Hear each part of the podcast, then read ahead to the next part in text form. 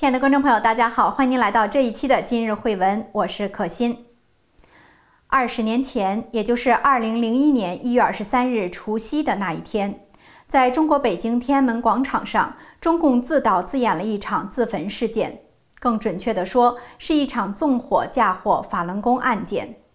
自焚案中有两人死亡，多人不同程度烧伤，让活生生的人被烈火吞没，再嫁祸到法轮功的头上。中共用这种方式妖魔化法轮功，从此以后为进一步暴力镇压善良的法轮功修炼者找到了借口。二零二零年同样是一月二十三日，还有两天就要过中国新年了，到处都是喜气洋洋的过节气氛。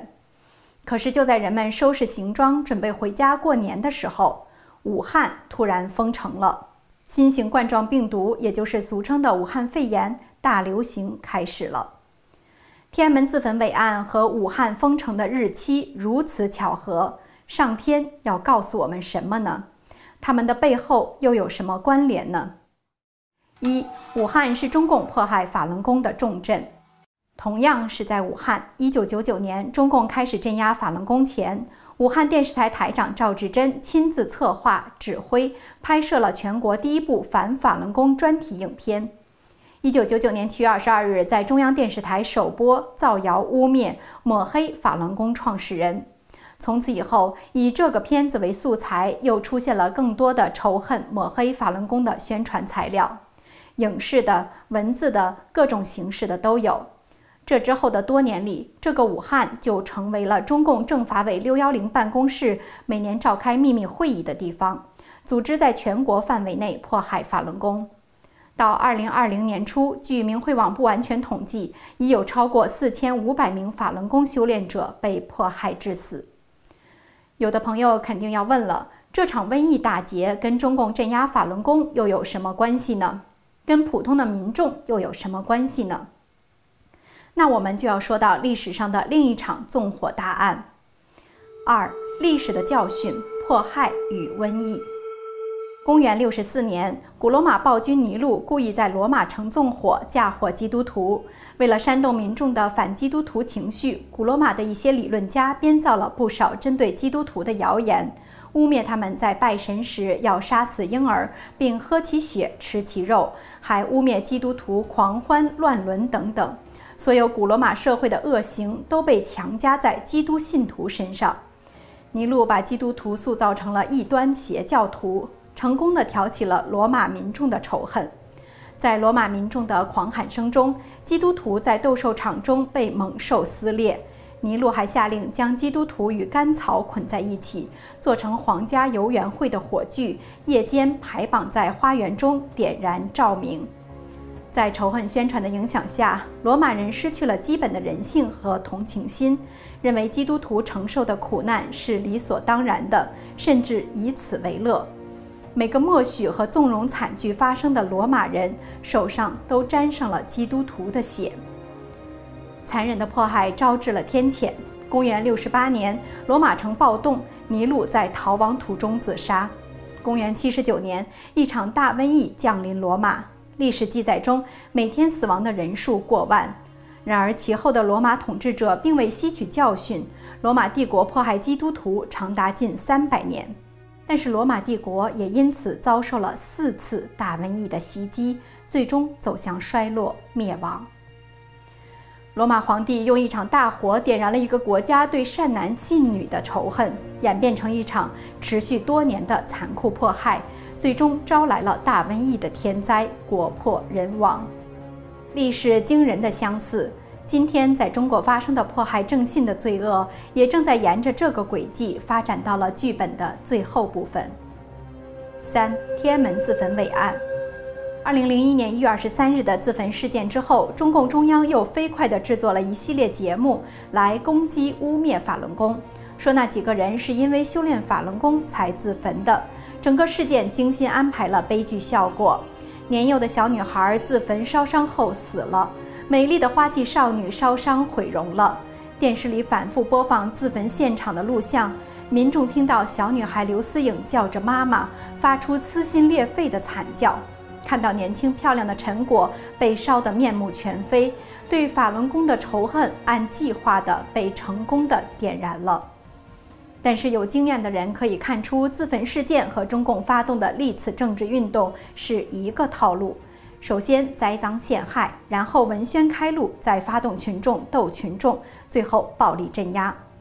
可能还有一些朋友一直被中共蒙蔽，不知道这个自焚的真相。这里让我们仅选择自焚事件中的四个造假现象，简单说一下。一对中共录像的分析显示，刘春玲在所谓自焚时，被一名男子用不明物体重击，那个击打他的已经弯曲了的条状物体被反弹至空中，随后落下，而刘春玲随即倒地身亡。二，自焚者王进东似乎穿着很厚的防火衣和面具。火焰不仅没能烧掉他的头发，甚至连身上装汽油的塑料雪碧瓶子也没有烧毁变形，这些都违背了基本的常识。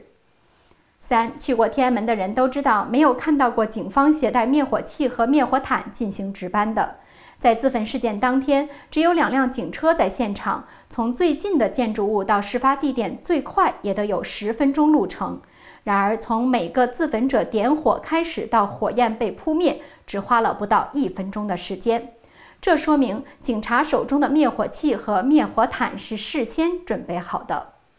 四，在天安门广场的监控摄像头是固定的，但是中共公布的自焚录像却能清楚地显示那些固定摄像头不能拍摄到的地方，而这些镜头有特写镜头和声音。说明这些镜头是由现场事先准备好的摄像人员和设备近距离拍摄的。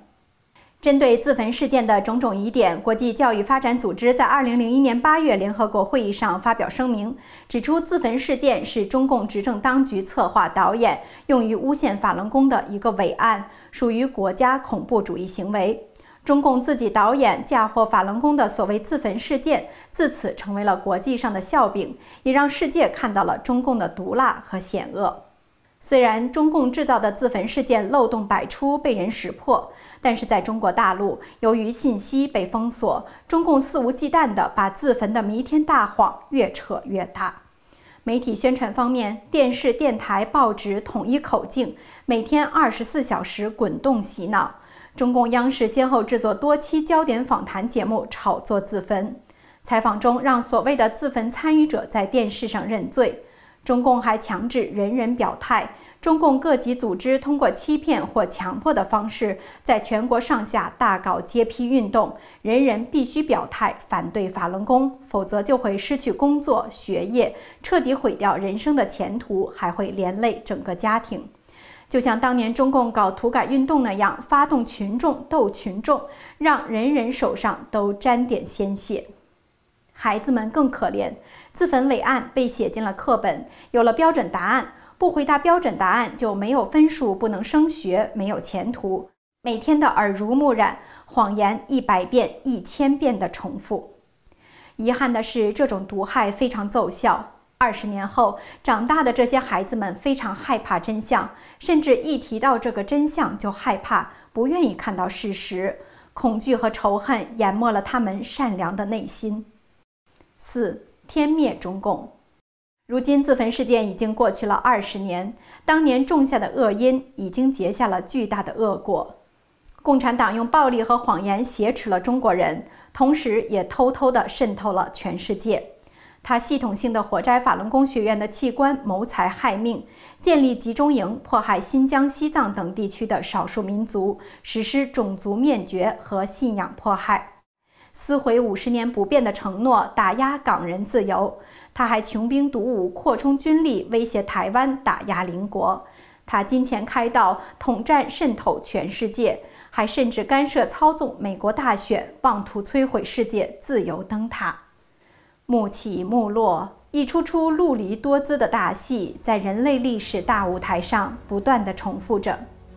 我们对比一下这两场大火：一个是假纵火，一个是伪自焚；一个是嫁祸基督徒，一个是栽赃法轮功；一个是把基督徒抛入斗兽场，一个是活摘法轮功学员器官；一个是四场大瘟疫，一个是两波新冠病毒。一个是罗马的灭亡，另外一个我们就不难看出来了，那就是中共的覆灭，天灭中共啊！观众朋友们，您是否明白了？自从中共病毒爆发以来，病毒一直沿着一个明显的线索传播。世界上被中共渗透严重的地方，那里的人成为病毒感染的高风险人群。瘟疫有眼，这是在宣示天灭中共已经到来。目前，病毒已经发生了更加危险的变异，传播力和毒性都有了进一步的增强。大瘟疫的第二波马上就要来了。大劫到来前的宝贵时刻，那是留给世人了解真相、自救的。今天历史重现，天要灭这共产红魔，向神祈祷会得到神的庇护，受邪灵的迷惑会跟着红魔一起遭殃。朋友们，请您尽快退出共产党共青团和少先队，给您和您的家人换来一个美好的未来。感谢您收看这一期的今日汇文，我们下期再见。